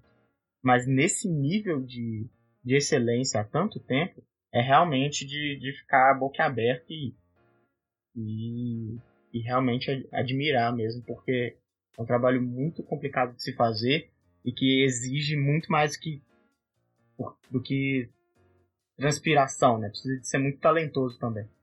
É, isso realmente é, é, chama, como você falou, chama atenção mesmo. Assim, acho que é uma das coisas que precisa e a gente vai discutir quando a gente for falar mais da prévia do Super Bowl e, e sempre que a gente entra nesse assunto Patriots e dinastia e tal, o quão impressionante é o domínio que eles têm, porque né, como eu falei, são, são, acho que são duas décadas, vai fazer daqui a pouco quase 20 anos, né, que o Belichick tá lá com o Tom Brady. É, mas enfim, acho que a gente pode reservar mais, porque realmente assim, é, um, um, assunto que interessa todo mundo que gosta do, desse esporte e que gosta de esportes também. A gente pode discutir um pouquinho mais depois. E aí, só voltando um pouquinho sobre o plano de jogo, eu, eu comentei é, mais, é, mais cedo na nossa análise sobre como esse time dos Patriots conseguiu controlar, principalmente no primeiro tempo. É, aí eu tava olhando aqui, a posse, tempo de posse de bola foram 43 minutos e 59 segundos, ou seja, 44 minutos de posse para os Patriots contra 20 minutos e 53 dos, dos Chiefs, aproximadamente 21 minutos. É mais do que o dobro do tempo de posse. E acho que um momento em que isso ficou mais evidente foi na prorrogação, né? É, essa defesa dos Chiefs estava claramente cansada no, no, final do jogo, né? Na, naquela campanha final. E, e, e, eu não tenho a menor dúvida, como você falou, se o Belichick se prepara tão bem, eu não tenho a menor dúvida que ele já estava se preparando para ter um jogo muito apertado e que o cansaço físico poderia ser um fator preponderante para uma possível vitória do time, né? Então acho que até nesse ponto o plano de jogo dele foi perfeito também, por conseguir tirar o Mahomes de campo, porque a gente sabe que o melhor jeito até hoje descoberto de disparar esses ataques super é, dinâmicos é tirando eles de campo. E dois, cansando uma defesa que já não é espetacular, que já não tem tanta reposição, porque a gente vê muitas defesas que têm sucesso com várias peças para trocar e descansar os jogadores. Não é o caso dos Chiefs, né, que tem lá seus, seus pass rushers que são bons, que até não conseguiram ir tão bem nesse jogo, mas que são aqueles dois, três ali, e, e uma secundária que sofre demais até contra ataques normais, né? Ainda mais contra um ataque tão, tão poderoso que tem o Tom Brady e ainda cansada depois de um jogo inteiro e mais a prorrogação, né? É, e, e esse, esses números que você trouxe de tempo de posse de bola é, mostram como o time dos Patriots também consegue fazer valer o plano de jogo deles, mesmo quando sofrem com adversidades que são inerentes ao jogo, porque foram duas interceptações de Tom Brady. Uhum. Nesse tipo de, de, de situação, é absolutamente razoável que o ataque do time consiga permanecer mais tempo em campo. Sim. É o mais defesa... provável, né? É, a defesa do Chiefs ela fez o suficiente para conseguir se descansar, né? Vamos supor assim, porque vamos dizer assim, porque o, o, o que, que uma defesa deve fazer para poder fazer, para tirar o ataque? Né? É forçar os three and outs, óbvio, o que faz com que ela se canse mais, porque é uma tarefa mais árdua, e conseguir turnovers. Então, conseguiu duas vezes turnovers, e mesmo assim, o time dos Patriots tinha um plano desenhado bem o suficiente para poder se sobressair a esse tipo de situação. E como eu disse, são aqueles percalços que você não prevê, você não vai entrar no jogo prevendo que o Tom Brady vai ter duas interceptações. Ainda mais sendo o Tom Brady. É, mas assim, você está preparado para elas acontecerem. Para se elas acontecerem. E, e, elas não demonstraram um, problema realmente impactante para o time dos Patriots no decorrer da partida. Então, isso também mostra é, como esse plano de jogo, além, além de tudo, ainda é bastante ajustável. E o time dos Patriots conseguiu a vitória. Por tudo que a gente está falando aqui, parece que foi uma coisa dominante, né? Mas é bom lembrar também que esse jogo também foi para prorrogação. O time dos Patriots teve dificuldades em parar o ataque dos Chiefs, principalmente no último quarto, quando teve uma pontuação de 24 pontos.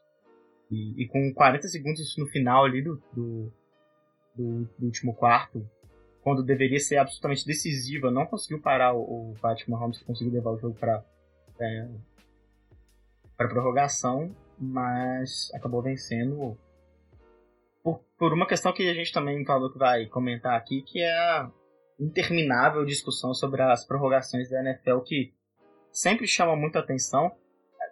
Mesmo para quem acompanha mais tempo, sempre tem essa, essa discussão, né, sobre, pô, isso aí não é muito justo. Mas para quem eu vejo, acho engraçado para quem tá chegando agora no esporte e tal.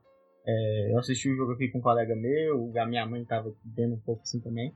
E eles têm muita dificuldade de aceitar essa regra, né? Porque realmente parece injusto. Parece que falta equidade mesmo, né? Vamos. Exatamente. Para a gente chegar nessa discussão, que é uma discussão excelente, acho que a gente precisa ter mesmo, eu tenho três coisas que eu queria destacar sobre, sobre o jogo em si. Primeiro é essa coisa que você falou do, né, de como o ataque dos Chiefs foi bem no último quarto. Tanto foi assim que foram quatro mudanças de liderança no placar, né, só, no, só no, uhum. no quarto período.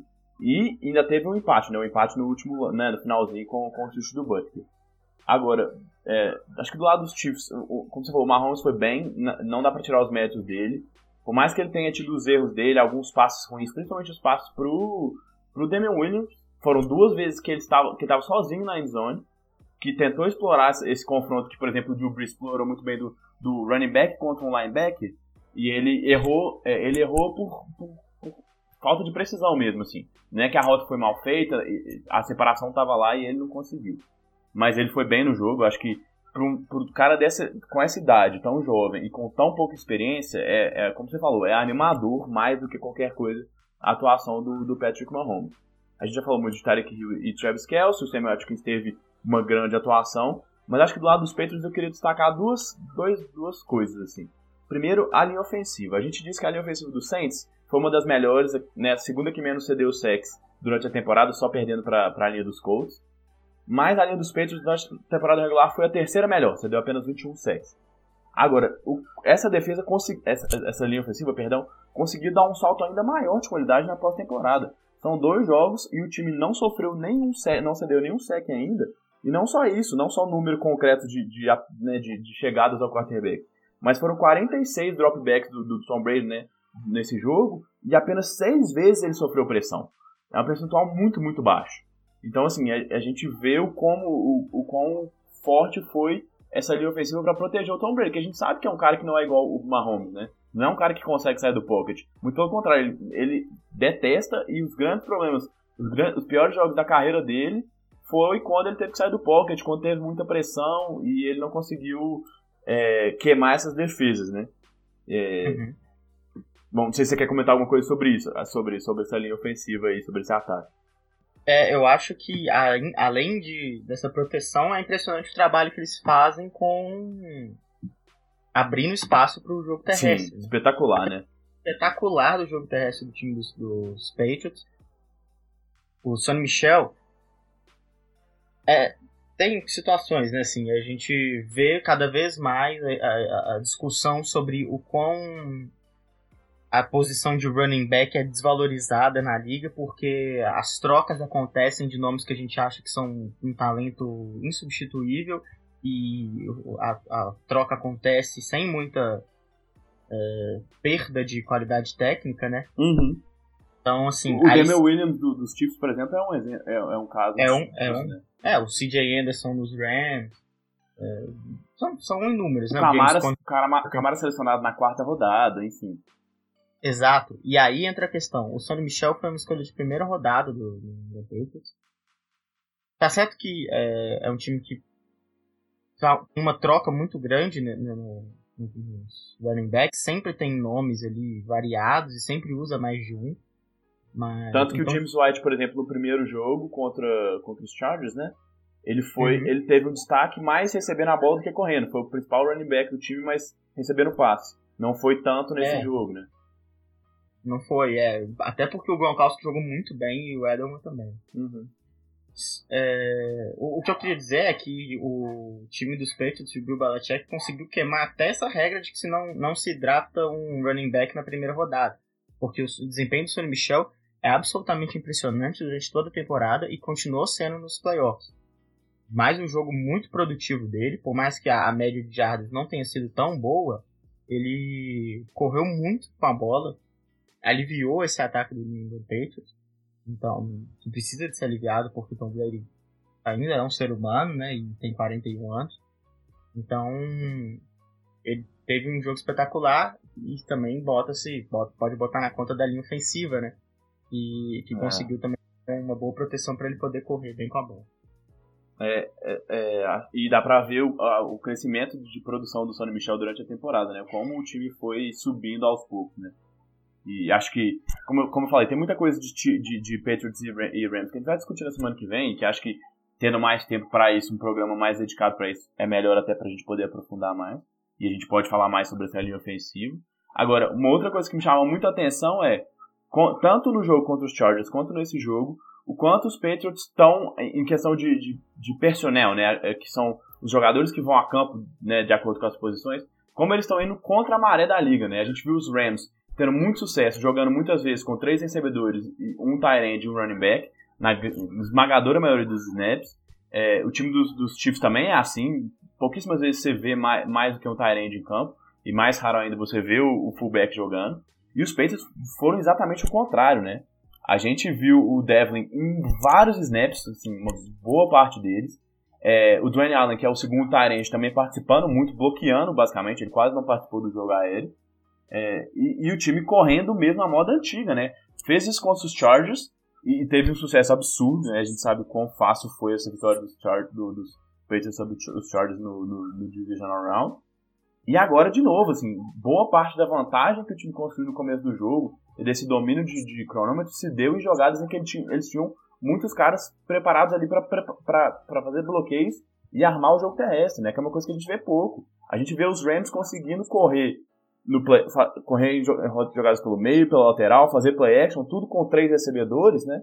E os Chiefs também fazendo muito isso, e os, e os Patriots estão indo pelo outro lado, assim, né? Isso é, isso é fascinante porque a gente vê que sempre tem né, uma tendência na, no esporte e que muitas vezes o cara que consegue ter sucesso é o cara que consegue desviar um pouco disso, né? E o Bill Belichick, por ser um cara tão brilhante, conseguiu armar dois planos de jogo que seriam tidos como pouco usuais hoje em dia, mas que tiveram uma efetividade absurda, né? Exatamente. É, é... Me chama atenção isso que você falou também. Eu não. É... Talvez o time dos, dos Saints, nesses quatro aí também, tem uma, em relação ao o, personal que eles colocam no campo, um pouco talvez mais parecido com o dos Patriots, mais pelo fato de ter o Mark Ingram e o Alvin Kamara, que são dois caras muito bons ali no backfield, uhum. mas no caso do, de England, né? E, e, talvez essa, essa situação também se deva a uma preocupação maior em manter o, Tom Brady com um ritmo de jogo que ele consiga ser eficiente. Quando ele foi muito acionado durante a temporada, ele teve alguma dificuldade. Né? Então, talvez tenha relação com isso também. Mas eu acho que principalmente vem aquela questão que a gente tinha falado do Sean Payton no, no jogo anterior. É, às vezes ser um pouco mais conservador é o que vai te fazer jogar um jogo menos aprazível de se assistir, mas que vai te fazer ganhar. E, e o time dos Patriots é muito pragmático nesse sentido. Né?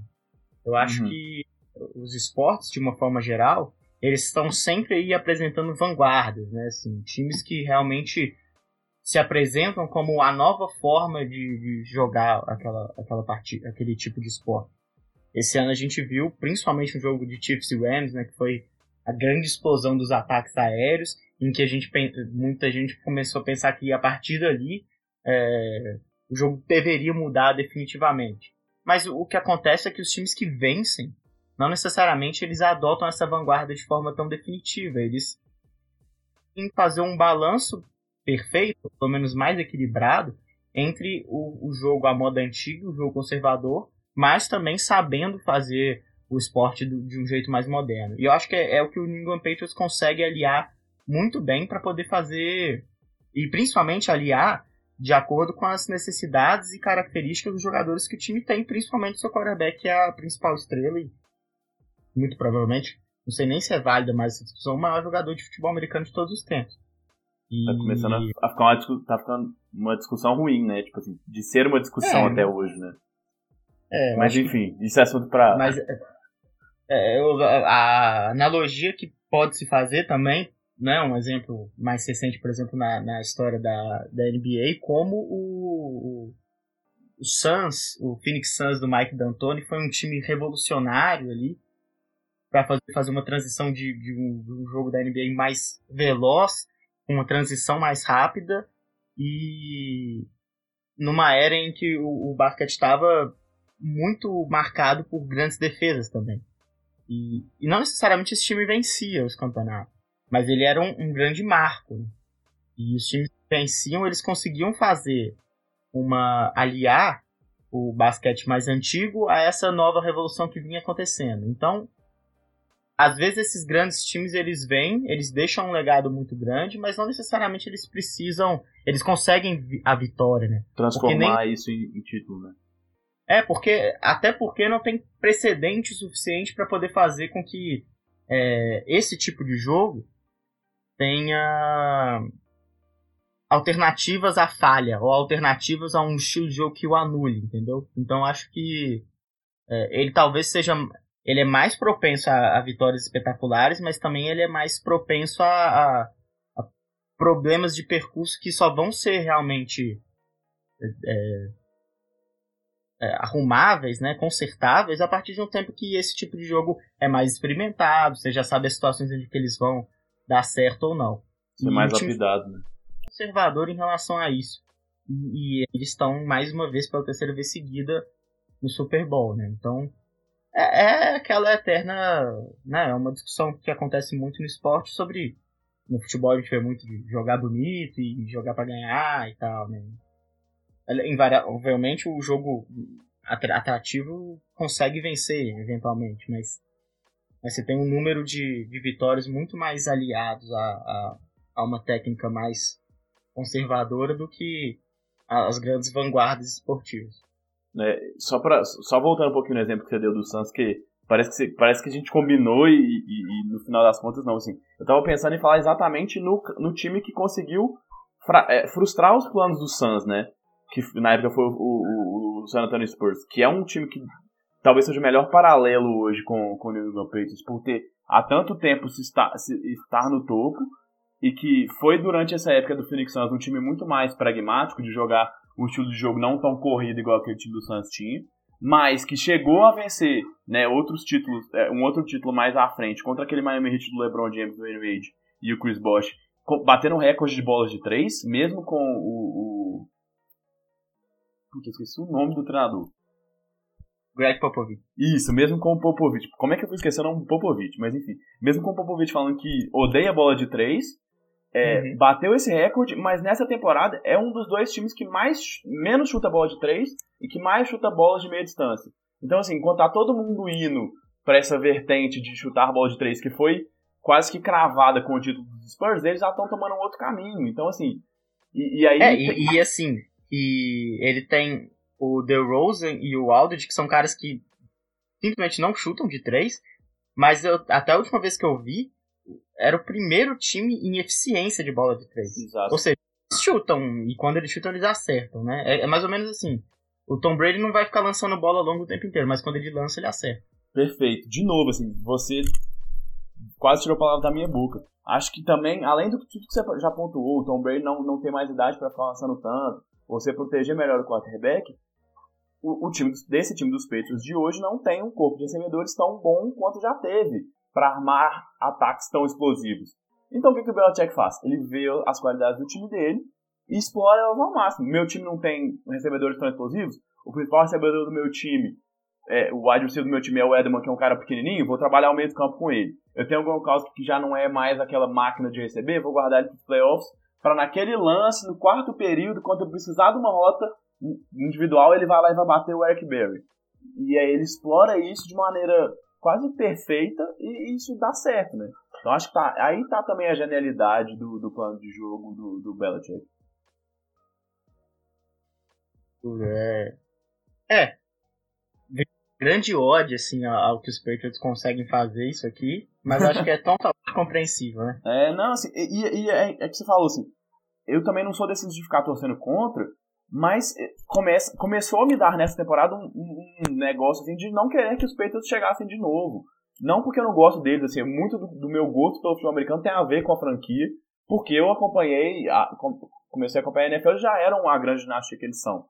É, mas mesmo assim não tem, é, né, no, no, meu caso pelo menos, gostando tanto quanto eu gosto do esporte, não tem como ficar mal ou ficar triste porque eles foram tão bem. Muito pelo contrário, é apreciar o quão absurdamente é, eficiente esse plano de jogo é. O quão, o quão bom é o Tom Brady nessa idade avançada, o quão bom planejador é o Bill Belichick e, e, e, e quão bem ele toma as decisões durante o jogo. Então acho que é por isso, assim. É, eu acho que é, é, muito dessa situação, especificamente nessa temporada, ela vem do fato de que em algum momento a gente pareceu que o time ia ter um certo declínio, né? Aí ficou um pouco frustrado com uhum. vai ter outro time na, na AFC, mas não não tem. De novo, pela terceira vez seguida, né? E pela oitava vez seguida no jogo da, da divisão vai foi os Patriots.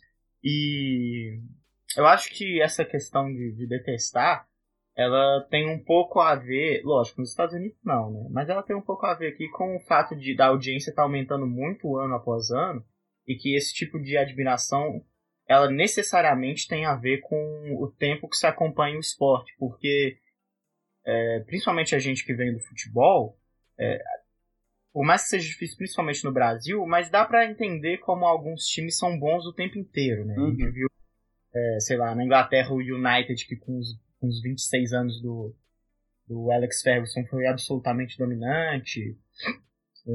A, dominância dos times, é, que o Lyon teve na França, que Barcelona e Real Madrid tem. Então, pô, times muito bons realmente são bons durante muito tempo. Só que à medida que você vai ver na NFL, temporada após temporada, resultados tão diferentes de um ano para o outro, times que até conseguem manter as peças, mas que o desempenho é tão discrepante em relação à outra temporada, aí sim que você consegue valorizar o que os Patriots fazem, né? É, ver com isso. Porque é, quando você não conhece o suficiente, você, você não consegue perceber as exceções à regra. Né? Então, é possível alguém conseguir fazer aquilo, porque mais ninguém consegue fazer. E, e é, eu acho que é isso mesmo. Depois de 3, 4 anos que você está vendo aquilo ali, não tem como você não olhar com, com admiração. É, e quanto mais você se aprofunda, você vê o quanto os elencos da NFL são próximos, assim, né? Talvez seja o esporte, uhum. pelo menos é o esporte que eu conheço, em que existe uma maior paridade entre os times, né? A gente vê que as ligas americanas tentam fazer muito isso, pelo sistema de salary cap, draft, etc. Mas que na NBA, por exemplo, a diferença entre o melhor time né, e, e o time de meio de tabela, assim, entre o Golden State Warriors e um time médio, um time que está ali no, no, final, no vigésimo, vigésimo primeira campanha é, da temporada, é, é gritante, assim. E, e, na NFL é raro você ver goleadas. Tem um ou outro time. Toda temporada sempre tem um outro time que tá muito ruim. A gente viu o Cleveland Browns tendo uma sequência horrível, mas devido a vários problemas de administração. Os Cardinals foram mal esse ano, mas com né, vários problemas do, do, do técnico. Os Raiders implodindo todo o time que já tinham. Mas é, é um ou outro, assim, é uma exceção. Porque a grande maioria dos times, como você falou, de um ano para o outro, um time pode sair, como o Philadelphia saiu de último da divisão para campeão, campeão né, para chegar ao Super Bowl e vencer o próprio New England Patriots. Ou o Chicago Bears na, na, temporada passada era o pior time da sua divisão e conseguiu vencer a sua divisão. Perdeu na wild card, mas era um dos melhores times de toda a temporada. Então a gente vê como é, como é dinâmico isso. E se manter por tanto tempo assim é, é quase inacreditável o trabalho que os Patriots fazem mesmo. Assim. Chega, a ser, chega a ser surpreendente por, por estar tá durando tanto tempo, né? Sem dúvida. É, acho que a odd ficou maior do que a gente esperava, né? Mas vamos, pra Nossa. gente fechar, vamos falar um pouquinho do, da, da, da prorrogação e de tudo que teve no jogo uhum. e essa questão da regra que a gente estava que a gente estava prometendo. É, é, assim, é, essa discussão, como você falou, não é uma discussão nova, né? A, a, regra da NFL já mudou algumas vezes, antigamente. Só o field goal, né? O time que ganhava o cara coroa, chutasse o field goal já teria, já teria vencido o jogo. É, uhum. Hoje em dia você tem que marcar o touchdown para terminar a partida sem dar uma chance para o adversário, ou fazer uma pontuação defensiva, né? Também é possível. É, mas fica, fica esse gostinho mesmo, assim. A gente sabe que é, os quatro melhores ataques estavam na, na, nas finais de conferência, mas a gente vê o jogo ser decidido sem que um dos ataques entre em campo da prorrogação, né? Porque a gente sabe que a defesa do Chiefs não é capaz, mesmo em situações normais, como a gente viu durante a primeira campanha do jogo, assim. uma campanha, aquela campanha planejada, a gente, a gente já era quase esperado que os Patriots conseguissem fazer um touchdown contra essa defesa dos Chiefs, né? Então fica esse é, gostinho meio amargo mesmo. É, você fica é, com a sensação de que faltou alguma coisa, né? E obviamente faltou. Mas eu entendo a resistência da NFL em, em mudar isso. E não acho que, como, como algumas pessoas falam, que seja uma, uma lógica conservadora do esporte. Assim. Porque tem muitos esportes que são de fato muito conservadores em relação às suas regras. Acho que nenhum é tão conservador quanto o futebol. Uhum. O futebol americano não acredito que seja. A gente vê mudanças significativas de regra é, em relação aos tempos, né? É um esporte que consegue se adequar bem à, à modernidade.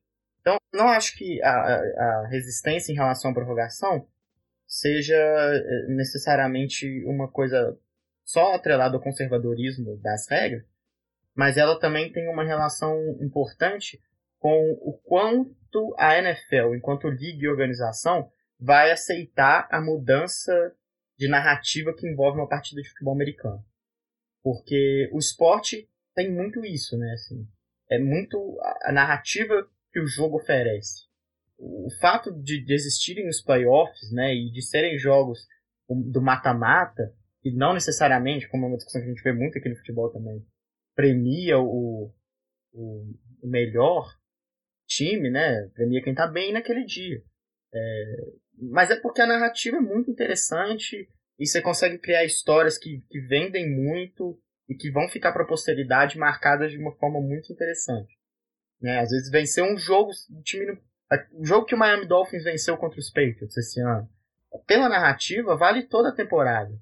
Sabe? Eu não sei se um torcedor dos Dolphins trocaria ir para os playoffs ou por ter vencido aquele jogo. Né? E acho razoável que não trocava. Então, a, mudar essa mudar essa prorrogação da mudar essa regra da prorrogação seria aceitar a liga aceitar abertamente a narrativa de que os ataques são realmente mais importantes que as defesas. E aí eu acho que jaz o problema de trocar. Porque a regra é assim por entender que um time, embora tenha destacamentos bem definidos de defesa, ataque e special teams, ele ainda assim deve ser um time enquanto unidade. Então, para poder vencer, ele precisa ser minimamente equilibrado na defesa e no ataque. O time precisa poder confiar na sua defesa a ponto de não ter a posse de bola numa prorrogação, mas saber que a defesa vai conseguir segurar a, a, o ataque adversário. O que acontece quando você tem times que focam tanto no ataque como o Kansas City Chiefs é sofrer com o risco disso acontecer como aconteceu contra os Patriots. Mudar a regra é aceitar que times investam cada vez mais nos ataques e menos, na, menos nas defesas. É fazer com que realmente vale a pena ter um grande ataque e uma defesa meio boa.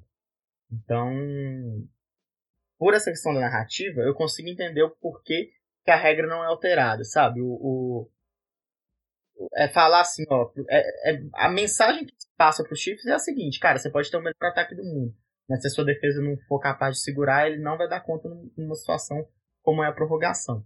Então, eu entendo que seja assim, apesar da de realmente dar sempre essa sensação de que faltou alguma coisa.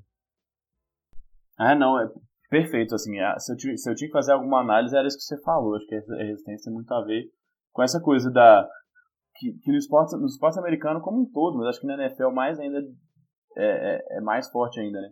De que def, as defesas é que tem que ganhar o campeonato, de ter um elenco equilibrado e tal, como você falou muito bem. Eu acho que é isso, assim. Não tem tanto a ver com, sabe, que, pro, que acho que, por exemplo, a televisão é uma coisa que influencia muito, mas nos playoffs não seria uma questão, porque qual é a chance de uma, de uma emissora que, que deve batalhar bastante para conseguir transmitir um jogo como esse final de conferência, ou, ou um Super Bowl, por exemplo, de abrir mão ou achar ruim porque teve mais do que 10, 15 minutos de prorrogação, né? Ou, ou teve uma grande reviravolta. Então, ah, acho que é muito. É, acho que é muito por essa coisa mesmo, assim. O esporte tende a ser muito conservador, porque as coisas são muito cristalizadas, assim, e, né, fazendo mais um, mais um paralelo, assim, é, com a discussão, por exemplo, de quem é o melhor jogador da história do basquete, se é o Jordan ou se é o LeBron. É, eu acho, por, pelo menos, que nunca vai, ninguém vai conseguir passar o, o, o que o Jordan fez, pela narrativa de que ninguém, que se criou de que ninguém nunca vai ser melhor que ele. Se vier um Uhum. cara que é tão agressivo, tão decisivo quanto o Jordan é, passa a bola também contra o LeBron, é um grande líder, e ainda chuta do meio da quadra igual o Curry chuta, ainda vão achar argumentos pra dizer que ele não era melhor porque ninguém consegue passar o Jordan, entendeu? Então acho que tem muito disso mesmo, assim. É, é uma coisa que tá muito colada ao esporte. Isso é disso, o exemplo do esporte, do futebol. O futebol né, é, inglês, o futebol britânico, tem muito isso, assim. É um esporte super tradicional e que tá muito avesso a qualquer mudança de regra que demora, às vezes, é, décadas para fazer uma mudança muito simples que outros esportes conseguem fazer, como por exemplo a utilização do sistema de vídeo e tal. Mas tem algumas coisas que estão no cerne mesmo do que compõe aquele esporte e que é, muitas vezes essa discussão pode até existir, mas que a aceitação disso é difícil.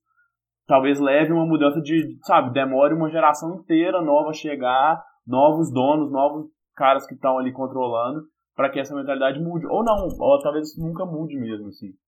É, é realmente uma discussão que no final das contas é importante para poder deixar esse assunto em voga, né? Porque só assim isso vai ser realmente discutido a níveis de quem pode mudar alguma coisa, mas que eu não vejo acontecendo nos próximos anos, não. É difícil ter essa, ter essa visão mesmo. Bom, acho, acho que é isso, B. Tem muita coisa assim que a gente separou aqui pra falar que não dá pra falar mais, assim, a gente falou mais do que. Acho que é, esse é o programa mais longo até agora. É, mas que a gente com certeza vai conseguir explorar nas próximas semanas. É, principalmente na próxima semana, quando a gente vier- com prévia. Mesmo falando um pouquinho mais de Saints e Chiefs, que acho que a gente pode pescar alguma coisa ou outra, mas principalmente Patriots e Rams. Tem muita coisa desse jogo que a gente pode tirar para preparação para a próxima semana. Destaques dessas, desses duas, dessas duas equipes nessa última, nesses últimos jogos que podem se transmitir ou não para essa grande decisão. Então a gente arrasta um pouquinho, deixa isso para a semana que vem, mas pode ter certeza que a gente vai tratar. Se você achou que faltou algum nome, algum destaque, alguma coisa, a gente vai tentar ao máximo maximizar o tempo e juntar todas essas coisas para na semana que vem a gente possa fazer essa, essas análises, né, não, Bernardo? É isso aí. Aproveitar e deixar, né, as redes sociais para seguir o Time Out Sports no Twitter, no Facebook, aí quem que tiver alguma sugestão, né, alguma ideia de, de tema que precisa ser comentado numa prévia para o Super Bowl, deixar lá também o seu, seu destaque para a gente poder incluir na nossa pauta. É isso aí, bem lembrado. A gente tem até esquecido de fazer, mas é só procurar a gente lá no Twitter ou no Facebook. É, a gente tá lá como Time Out Sports mesmo, você acha facinho. E, e- e vale também, se quiser deixar, a gente tá em todos os agregadores. Deixa, pode deixar um comentário, a gente tá sempre checando se tem alguma coisa lá. é, tanto no Spotify quanto nos agregadores. Então, se tiver alguma, algum assunto que vocês acham que faltou, algum assunto importante pra gente tratar na próxima semana, é, fiquem à vontade, vai ser muito bem-vindo que a gente vai tentar explorar ao máximo essa fazer uma prévia mais completa possível para esse Super Bowl, né não? É isso aí. E aí, é, semana que vem a gente volta com o Rams e Patriots mais destrinchado. É verdade. É, Infelizmente ou não, né, não dá para levar o Pro Bowl tão a sério. Dá, dá para se, se, se considerar como uma semana de descanso e preparação a mais pro Super Bowl. O Skills Challenge é uma coisa que eu acho super legal e tal, mas o jogo em si não merece que a gente a gente a, né, a gente teve quase duas horas aqui de discussão é, que a gente achou que fosse durar pouco tempo, que dirá para a prévia do Super Bowl. Então vamos vamos focar mesmo nisso e se você sentiu falta do Pro Bowl, ou vai sentir falta na próxima semana, desculpa. Mas acho que é uma escolha justa da nossa parte. né? É, realmente é muita amenidade para se levar em consideração. Não, beleza. Nós vamos ficando por aí, por aqui com essa, com essa 12 edição do podcast NFL do Time Out Sports. E como o Bernardo falou, a gente se vê na semana que vem. Um abraço, Bernardo. Um abraço, ouvintes. Até mais, Gabriel. Até semana que vem.